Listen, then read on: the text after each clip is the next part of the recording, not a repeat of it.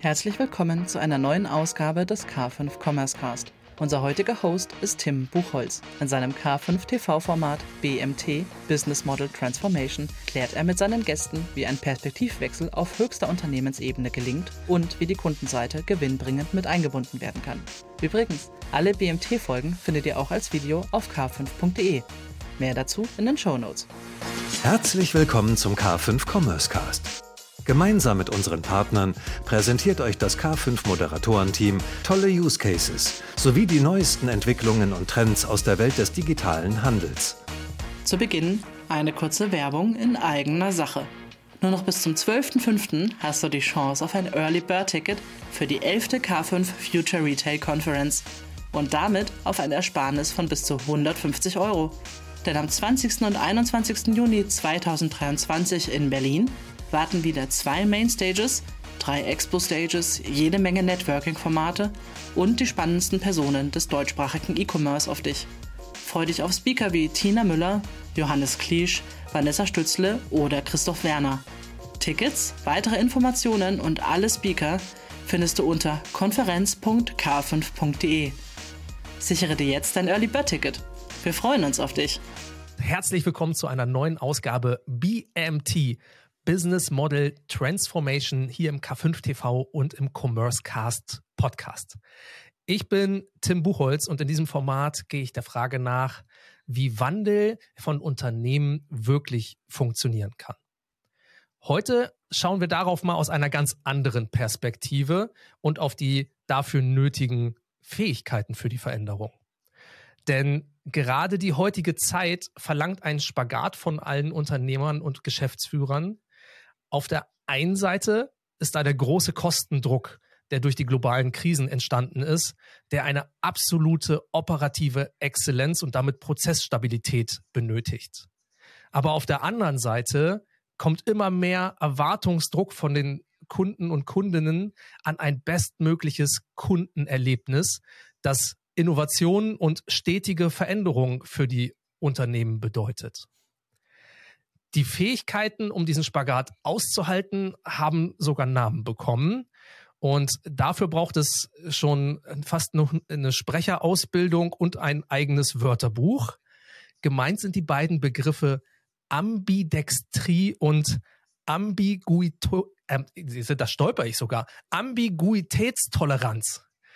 Was hinter diesen beiden Begriffen steckt, das erfahren wir von meinem heutigen Gast. Er ist in diesen Themengebieten ein absoluter Experte und wenn man auf seinen Lebenslauf schaut, dann scheint er Veränderung im wahrsten Sinne des Wortes zu leben. So, und jetzt äh, muss ich nochmal Luft holen, um das alles ziemlich fehlerfrei, ich muss auch offen gestehen, ablesen zu können. Denn mein heutiger Gast ist nicht nur Familienvater, er ist studierter Architekt, der nicht nur von ähm, Sydney, London, Santiago de Chile und München gefühlt von der ganzen Welt aus gearbeitet hat. Er hat in Chile sogar sein eigenes Start-up gegründet und selbst ein Erdbeben der Stärke 8,8 hat ihn nicht von den Füßen gehauen. Heute arbeitet er nicht nur bei einem deutschen DAX-Konzern, er ist auch Autor, Berater und Speaker für diese Zungenbrecher Ambidextrie und Ambiguitätstoleranz. Diesmal habe ich es fehlerfrei hinbekommen. Ich freue mich wirklich sehr, dass du heute für mich Zeit hast. Herzlich willkommen, Christian Schwedler.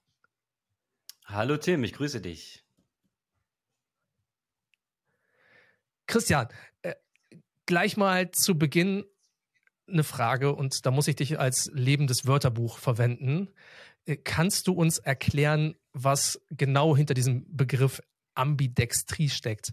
Ist das jetzt so eine neue fancy Business-Vokabel, die als Sau durchs Dorf getrieben wird, oder steckt da wirklich was hinter, was für uns alle relevant ist? Äh, Ambidextrie klingt erstmal wie eine ansteckende Krankheit ja, und ist auch ein Zungenbrecher, da gebe ich dir recht, Tim. Ähm, das kommt aus dem Lateinischen und heißt eigentlich beide rechte Hand. Also beschreibt die Fähigkeit, dass man zwei Dinge gleich gut kann. Und in dem Kontext von Organisationen heißt das quasi, du hast es gerade schon ein bisschen in der Intro ausgeführt, dass ich auf der einen Hand mein Kerngeschäft, mein Tagesgeschäft effizient äh, manage und gleichzeitig die Zukunft gestalte, Transformation voranbringe und radikale Informat äh, Innovation befähige. Und da gibt es dann so schöne äh, Bookends, so schöne Gegensatzpaare, ja, die da zusammenpassen. Man könnte sagen, dass das Spannungsfeld zwischen Stabilität und Wandel, zwischen Tagesgeschäft und Zukunftsgestaltung, ja, zwischen Tradition und äh, Innovation. Also da gibt es verschiedene Pärchen, das ist so das Spannungsfeld, was äh, in der Ambidextrie beschrieben wird. Und ähm, der Begriff ist eigentlich nicht so neu. Der hat den Herr Duncan, hat ihn das erste Mal äh, ins Leben gerufen und zwar 1976. Das ist auch zufällig mein Geburtsjahr. Also dieser Begriff im organisatorischen Zusammenhang ist so alt wie ich. Jetzt könnte man denken, müsste wie ich auch schon eigentlich so leichte graue Haare bekommen haben. Ähm, so richtig durchgesetzt hat er noch nicht, liegt vielleicht an der Sperrigkeit. Aber ähm, für mich, du hast ja auch gefragt, ist es jetzt eine neue Sau, die durchs Dorf getrieben wird? Ähm, nein, weil A, so ganz, ganz neu ist es nicht. Und B, ich glaube, ich sehe Ambidextrie nicht als, ich sag mal, optionale neue Methode, die ich vielleicht so als nice to have mir mal anschauen kann, sondern die ist ja unabdingbar für jedwede Organisation. Ja, ich frage immer ganz gerne so zwei ganz simple Fragen in Workshops zum Beispiel. Ne? A, bist du auf ein funktionierendes Tagesgeschäft mhm. angewiesen? Dann nicken die Leute natürlich, logisch. Und die zweite Frage ist, möchtest du, dass deine Organisation in fünf oder zehn Jahren auch noch existiert? Dann irgendwie noch eifriger. So, und wenn du beide Fragen beantwortest, bist du gleich in der Ambidextrie. Ja, also äh, ist es eigentlich auch kein Hexenwerk, eigentlich auch relativ äh, einfach äh, äh verständlich, ja. Und äh, eine Ausführung noch, weil wir vielleicht da äh, im, im Laufe nochmal drauf äh, zurückkommen. Diese beiden Modi, ne, die wir beschrieben haben, also Kerngeschäft und, und Zukunft, ne, sage ich jetzt mal, die mhm. heißen in der Ambidextrie Exploit. Kann man sich auch leicht irgendwie äh, nachvollziehen. Exploit, also quasi so das Ausnutzen, ne, der, der Cash-Cow des Kerngeschäfts. Und der sogenannte Explore-Modus auf der anderen Seite. Sagt der Name ja auch schon irgendwo, ne, im Englischen Explore, also dieses äh, Entdecken, Erforschen, Entwickeln, so. Und das allerletzte Satz noch. Ähm, das Spannende, Herausfordernde ist dabei, dass diese beiden Modi, diese beiden Welten, Exploit und Explore, der genau gegensätzliche Arbeitsweisen, Mindsets und Subkulturen benötigen. Und das macht es so herausfordernd und spannend in den Unternehmen.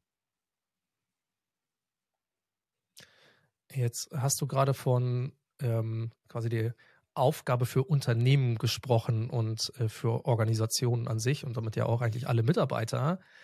Aber wer hat denn dafür hinterher die Verantwortung, das beides leben zu können und auch äh, hinterher steuern zu können? Ist das ein Führungsthema? Ist das das Top-Management? Wer müsste sich eigentlich mit diesem Thema Ambidextrie auseinandersetzen?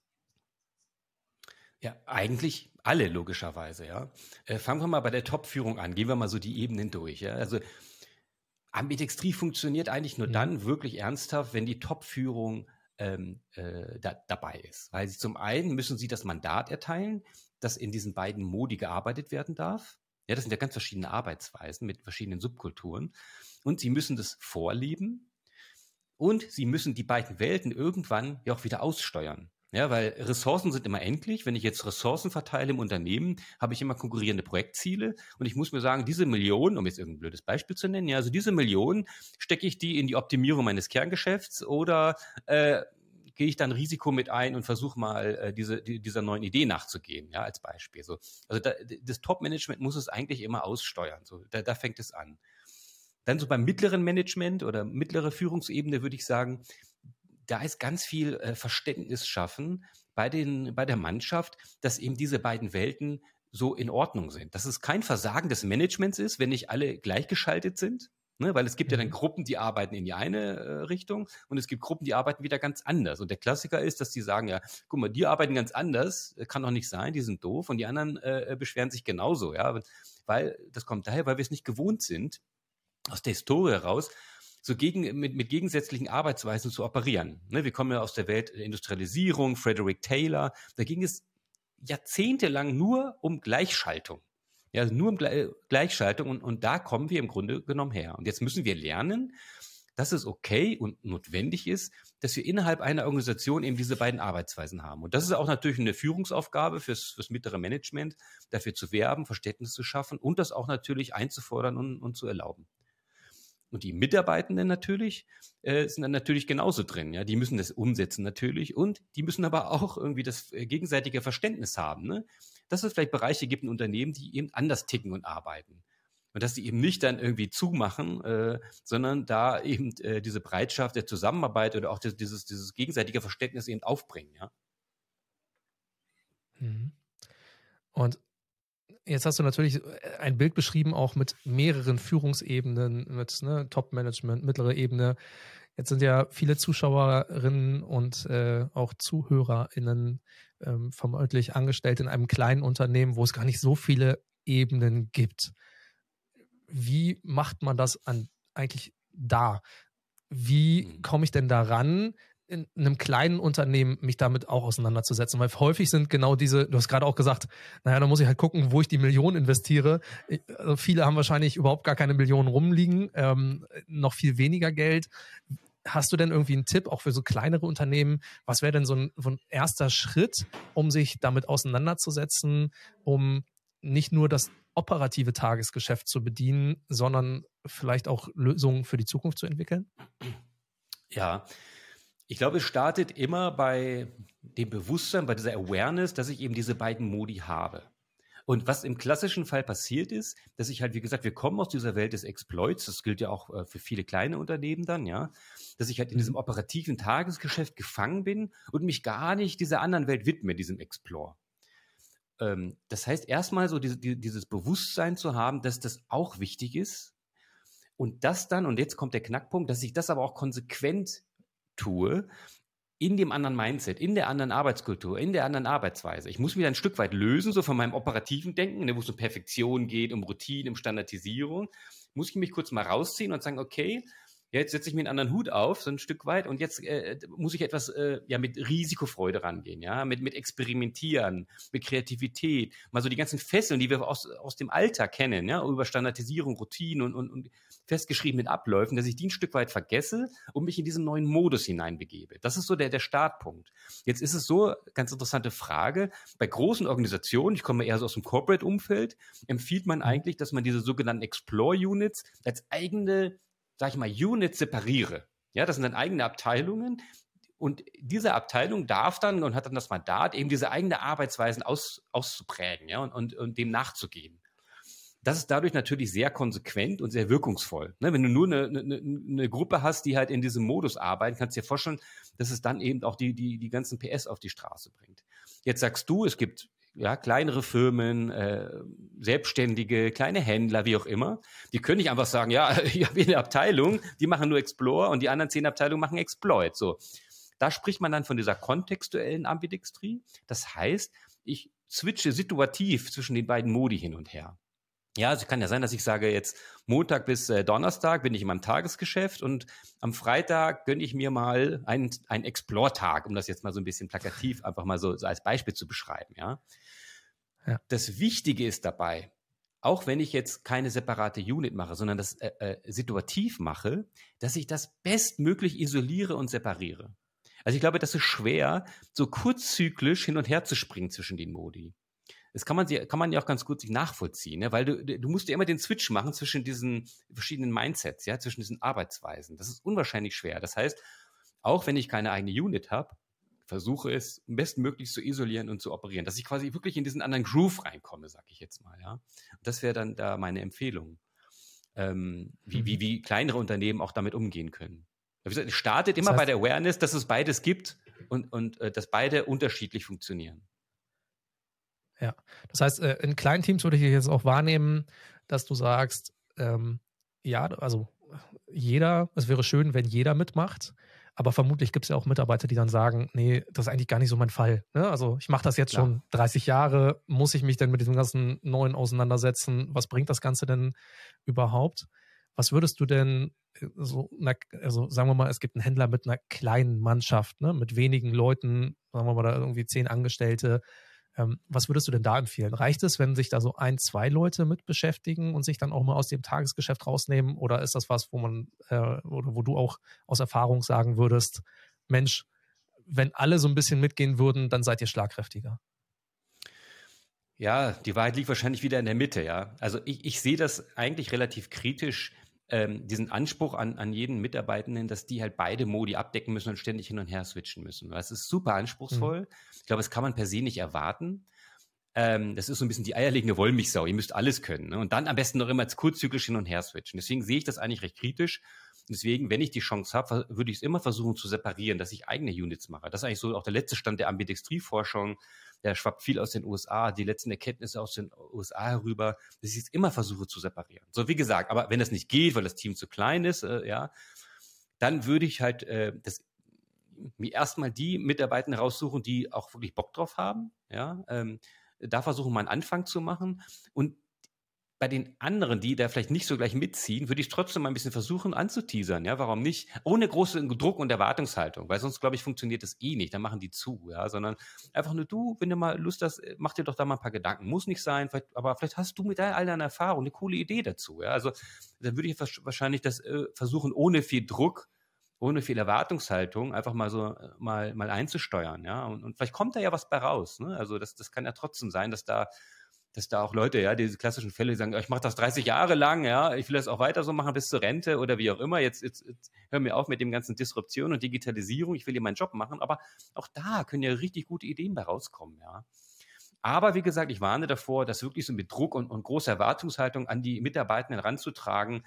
So, es ist erwartet, dass die wirklich alles gleich gut können müssen und ständig hin und her switchen machen. Das ist unrealistisch, glaube ich. Das ist super anspruchsvoll. Da müssen wir aufpassen. Ja. Ja.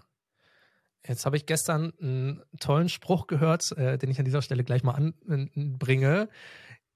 Da hat mir auch äh, jemand, mit dem ich mich unterhalten habe, gesagt, naja, also früher hat mein Vater immer gesagt, der war auch Unternehmer, ähm, Angestellte stellen was an und Unternehmer unternehmen etwas.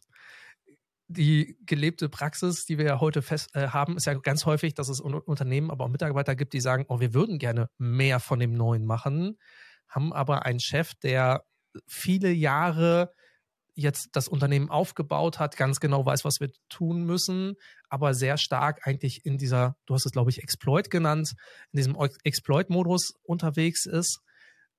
Wie kriegt man es eigentlich hin, in auch so einer Geschäftsführung, auch von kleinen und Mittelständlern, ähm, tatsächlich eine Awareness bei den Chefs zu schaffen und bei den Unternehmern, dass es auch was anderes bedarf, dass es nicht nur darum geht, das Altbekannte immer weiter auszuschlachten, noch äh, noch exploitiger zu werden, würde ich fast sagen. Also werde nicht der Exploit-Tiger, ähm, sondern versuche auch äh, Explorer zu werden.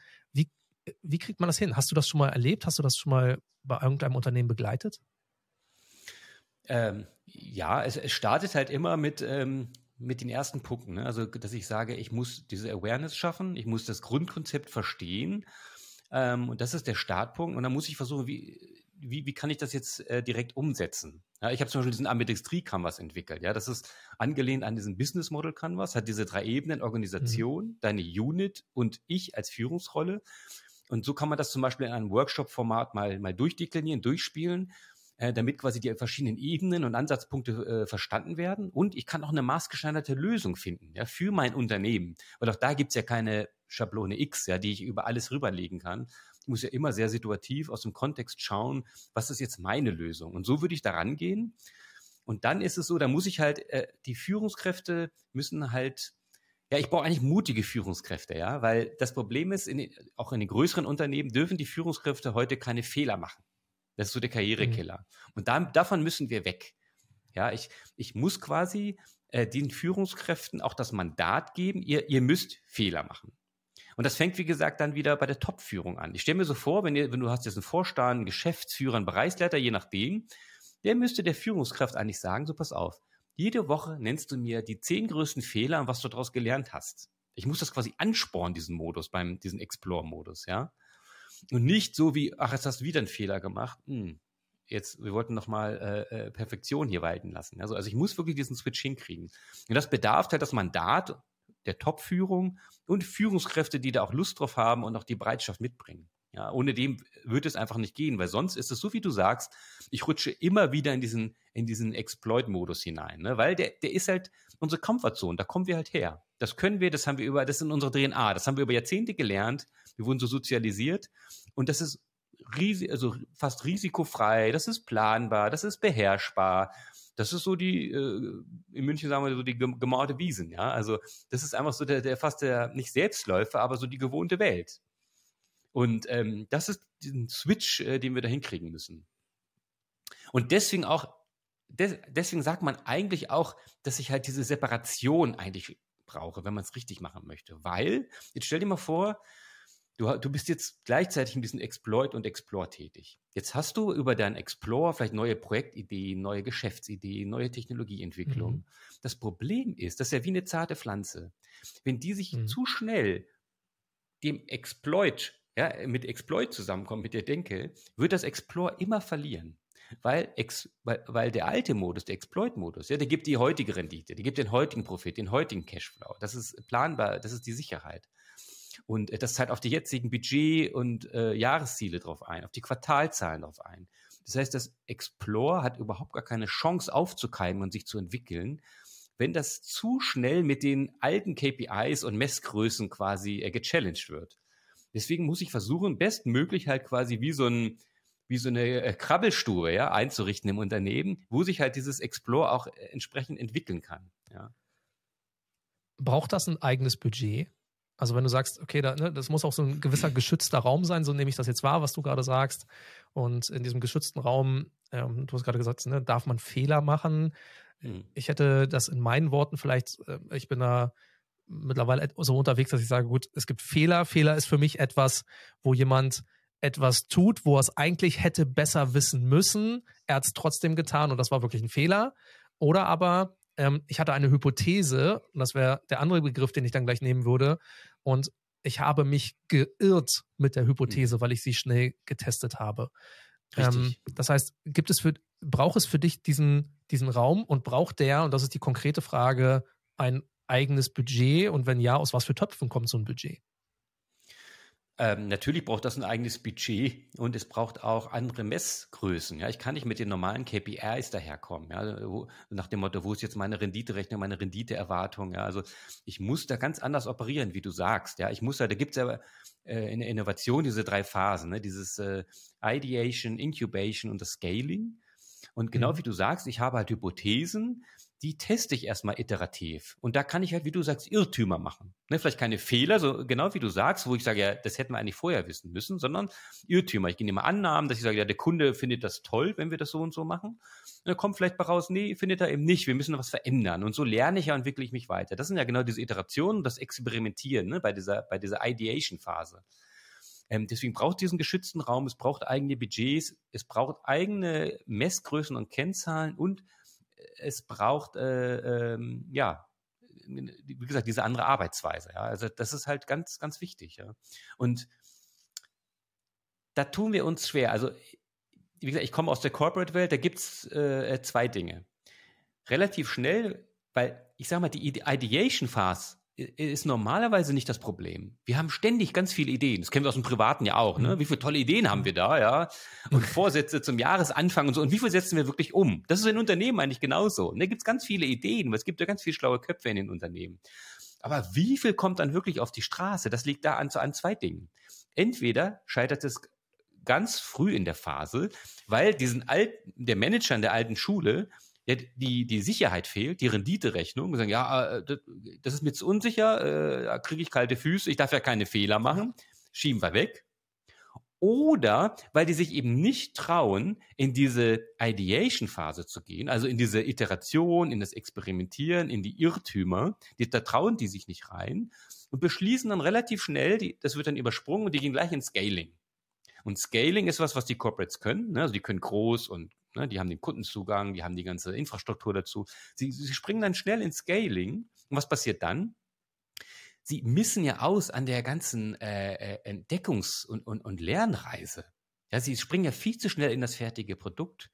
Und, und dann funktioniert das halt auch oft nicht. Und das ist halt der Knackpunkt. Also deswegen ist für mich auch so diese Ideation-Phase, ne? also dieses, dieses, dieser Lernprozess eben so, so wichtig, ja.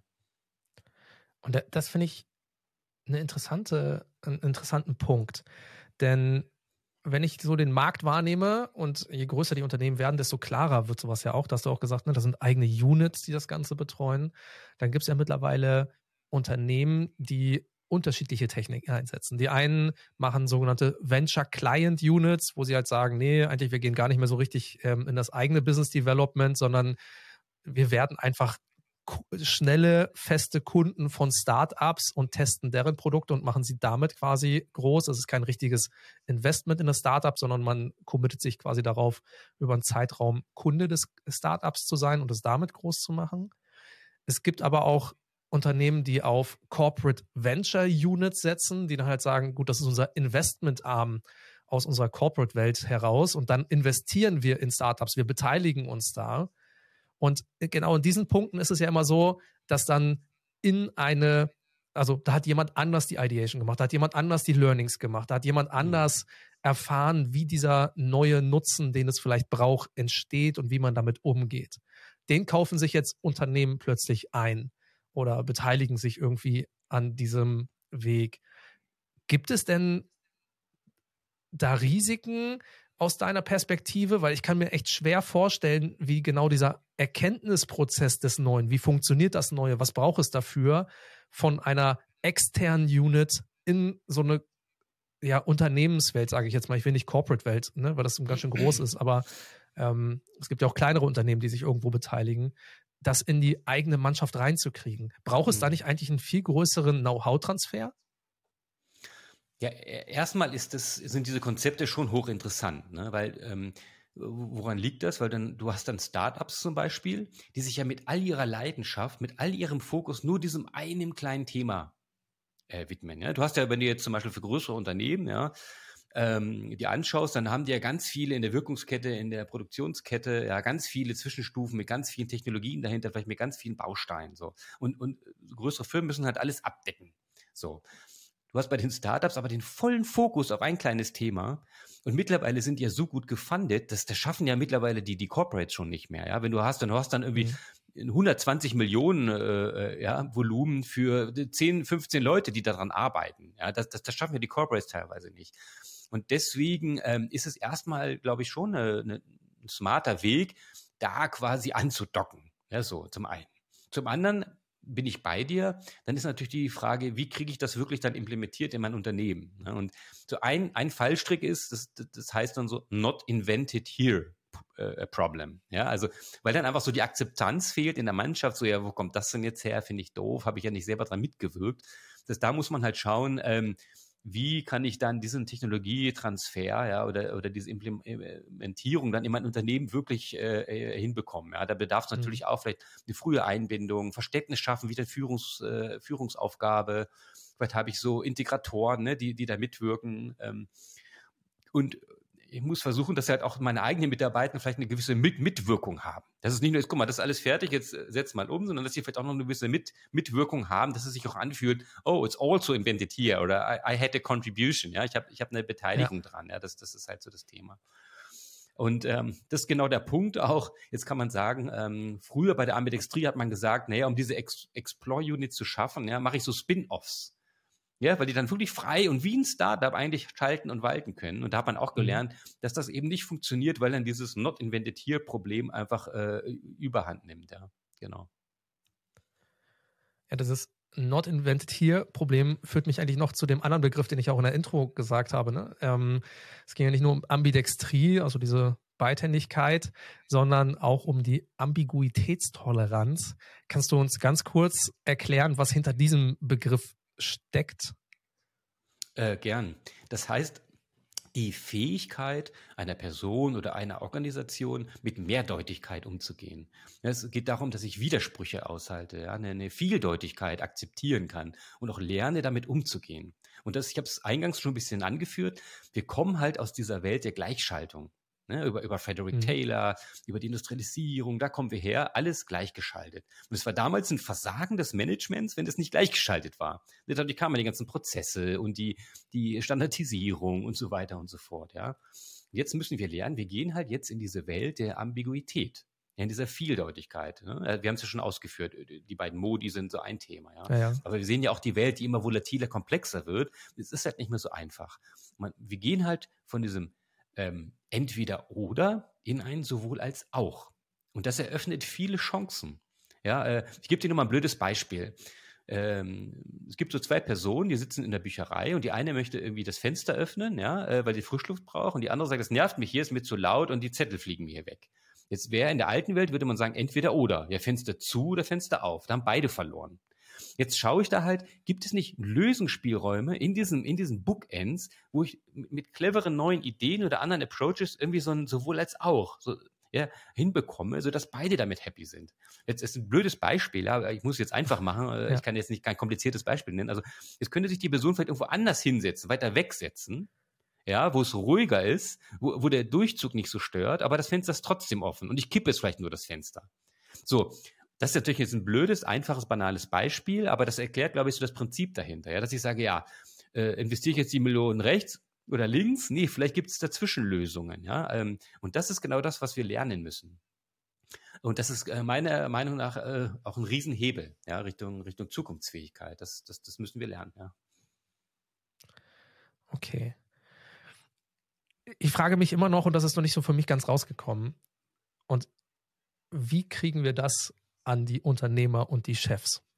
Oder sagst du, ach, weißt du was, bei denen ist das längst angekommen und es braucht irgendwie noch eine äh, Brücke zur Mannschaft, mit denen sie zusammenarbeiten. Mhm.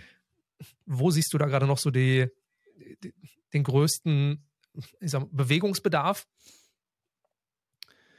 Äh, nein, wir haben noch ganz viel zu tun, glaube ich, noch ganz viel Bewegungsbedarf. Und das ist ja auch, wofür ich antrete, ja, indem ich halt äh, Keynotes halte, indem ich äh, Unternehmen unterstütze. Äh, zum Beispiel der äh, letztjährige Handelsblatt Change Kongress hat sich auch dem Thema äh, Ambiguität und Ambidextrie gewidmet. Man sieht, da, da ist einiges im Kommen. Also die. Awareness mhm. steigt, aber es ist immer noch viel zu tun, glaube ich. Ähm, ich unterstütze auch die Bundesagentur für Arbeit, ganz interessant. Die wollen auch quasi eine ambidextre Organisation werden. Also super Chapeau, finde find ich klasse. Ja, die sind da echt auf einem guten Weg. Also da passiert ja. wirklich einiges. Aber es ist, glaube ich, wirklich noch viel zu tun. Und ich glaube, dass wir auch viel noch mit den, mit den Führungskräften arbeiten müssen, auch mit den Top-Führungskräften. Ne? Ähm, weil teilweise sind die Mitarbeiter schon viel weiter. Ne? Wie du sagst, die, die neuen äh, Generationen, die wollen halt auch irgendwie anders arbeiten, schon mittlerweile. Ja, die haben auch Bock drauf, die, die wollen auch agil arbeiten und, und die Zukunft gestalten. Und wie du vorhin gesagt hast, manchmal werden sie nicht gelassen. Ja, und da haben wir, glaube ich, schon noch eine, eine Reise äh, zu gehen. Und äh, du bist ja mit ähnlichen verwandten Themen, sage ich mal, Tim, ja auch unterwegs in Sinne Beratungen und Speaking. Also da sind wir ja, Bruder, äh, im Geiste so, ja, dass wir da noch, glaube ich, äh, das ja alles weiter anschieben wollen, ja. Wäre auch ähm, genau mein Eindruck. Ähm, und äh, hier auch im K5-Umfeld habe ich das ja auch schon häufiger gesagt. Ganz häufig fehlt es auch noch an einer Unique Value Proposition, also auch an einem, was ist dieser neue wirkliche Nutzen von einem Geschäftsmodell, weil der im Exploit-Modus ja sehr stark der, das, das Alte ausgeschlachtet wird und immer wieder prozessoptimiert wird. Und Explore ist ja eigentlich dieses, wie schaffe ich einen neuen Nutzen unter den heutigen technischen Möglichkeiten. Christian, ich fasse mal so ein bisschen unser Gespräch zusammen. Also ich nehme mit, Ambidextrie, die Beidhändigkeit äh, ist der Spagat zwischen, ich versuche mal alle Fremdwörter, die wir so verwendet haben, auch nochmal zu verwenden, Explore und Exploit. Also mhm. zwischen Exploit, ich versuche das, was ich habe, noch stabil und ähm, äh, ja ordentlich zu erhalten, weil das auch das Geschäftsmodell ist meistens, aus dem ich gerade komme, wo wir auch das Geld gerade mit verdienen. Aber wir brauchen diesen Spagat hin zu Explore, das Neue, ähm, ja, entwickeln, erfahren, äh, schauen, wie wir da rankommen. Und das Ganze wäre, so hätte ich dich jetzt wahrgenommen, am besten immer in einem in einem gekapselten Umfeld möglich. Wenn man ein großes Unternehmen ist, dann bedeutet das eine eigene Unit. Wenn man ein kleines Unternehmen ist, am besten, ähm, wenn man nur ein paar Mitarbeiter hat, dann ist es eher ein gekapselter Tag, wo die Mitarbeiter drin arbeiten können, um tatsächlich diesen Raum zu schaffen. Raum wäre für mich auch nochmal eine gute letzte Frage an dich. Ist es dann tatsächlich ein echter neuer Raum oder ist es das gleiche Arbeitsumfeld, in dem ich die besseren Lösungen entwickle? Nee, es ist tatsächlich ein neuer Raum. Und viele fragen mich dann auch, Christian, ich meine, warum ist das jetzt so neu? Ja, weil ich sag mal, ähm, Kerngeschäft und Innovation gibt es wahrscheinlich seit Anbeginn des Geschäftstreibens, äh, äh, ja, also das stimmt schon. Aber durch die ganzen Themen exponentieller Fortschritt, Disruption, Digitalisierung verschärft sich eben dieser Druck auf Explore so, so dramatisch. Und mhm. deswegen mhm. äh, ist der Handlungsdruck da umso größer und dieser Spagat wird immer, immer schärfer sozusagen. Und deswegen brauche ich da eben auch den neuen Raum. Ja. Aber übrigens nochmal Lob an dich. Sehr gut zusammengefasst gerade alles. Das könnte man ja jetzt abdrucken und ein Buch machen. Ja, also Chapeau. Genau, ich, äh, mir fehlt noch meine, ähm, der Übergang zur zu meinem Lieblingswort von heute, der Ambiguitätstoleranz, der Toleranz gegenüber der Vieldeutigkeit. Aber das führt ja hinterher auch nur dazu, wir alle können gar nicht mehr alles wissen. Wir können aber lernen, damit umzugehen und das wäre ja die Toleranz dabei. Christian, ich habe auf jeden Fall eine ganze Menge heute von dir gelernt. Ich fand das super spannend und ich denke mal, wer ähm, Interesse hat, da tiefer mit seinem Unternehmen einzusteigen, darf sich auch gerne an dich wenden. Ähm, ich denke mal, dieses vorsichtige Nicken von dir heißt, ja, Christian Schwedler, ihr findet ihn auf LinkedIn, ähm, meldet euch bei ihm, ein ganz toller Gesprächspartner dafür.